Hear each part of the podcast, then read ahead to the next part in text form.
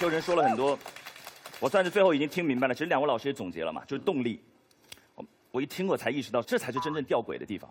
他们在说什么？他们说生孩子是挣钱的动力，什么意思呢？就是有了孩子之后，我就会要努力去挣更多的钱，干什么？给孩子一个更好的成长的环境，对不对？是什么意思？他们也很希望孩子在一个有钱的环境下成长吗？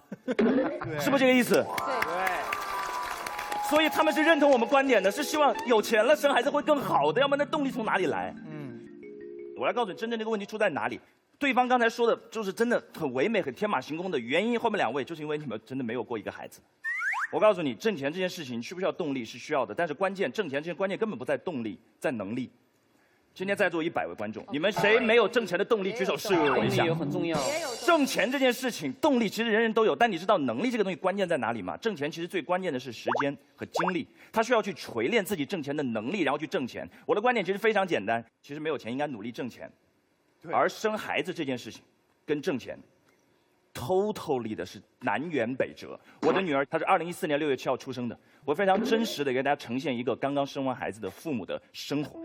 孩子在刚开始生下来的半年到一年当中是要吃母乳的，两到三个小时孩子会饿一次，每天晚上一个刚刚生了孩子的妈妈在半年到一年的时间里的喂奶频率是这样：九点半左右以后就要睡觉了，九点半要先喂一次，两个小时，十一点半喂一次，一点半喂一次，三点半喂一次，五点半喂一次，七点半喂一次上班。晚上孩子会饿了，他就会动，他就会哭，就会嚷嚷，每天晚上的睡眠就是动一次。喂一次，动一次，喂一次，动一次，喂一次，这就是生活，你知道吗？但这就是一个普通的生活，而且你知道，喂喂一次奶差不多半个小时左右，喂完了还要花半个小时把他哄睡着，所以呢，每天晚上基本上就是两小时醒一次，醒一次一小时。想象一下，这个妈妈这头一年的是怎么睡觉的？但如果在座的各位男士觉得这就是妈妈的工作，辛苦的是妈妈，你就错错大了。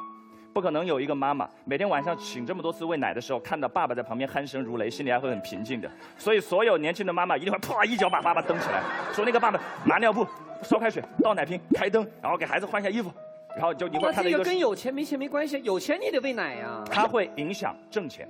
从我本人来讲，前半年的时间，我基本上没有睡过一段在五个小时以上的觉，没有。我老婆就更不用讲了。所以，朋友们，如果你生活当中白天看到一对年轻人双目无神，然后行尸走肉的到处晃，他们可能刚刚生完孩子。我想说的关键在哪里？你发现没有？挣钱是需要时间的，挣钱是需要精力的，挣钱是需要你投入的。生完一个孩子之后，在接下来一到两年的时间当中，这一对年轻妈妈的挣钱能力会得到非常大的削弱。我根本没有提花钱和开支要增加多少。一个讨论要对屏幕前的观众可能有一些启示作用。嗯，今天有很多年轻的爸爸和妈妈他们在听，他们刚刚结婚，也许他们要选择要一个孩子或者不要一个孩子。我方希望给大家一点一点的注意，就这么简单，就是因为人生有二十多岁、二十五六岁、二十七八岁、三十一二岁，有很多不同的阶段。如果可以选，如果真的你可以选，我个人的建议是，在一个。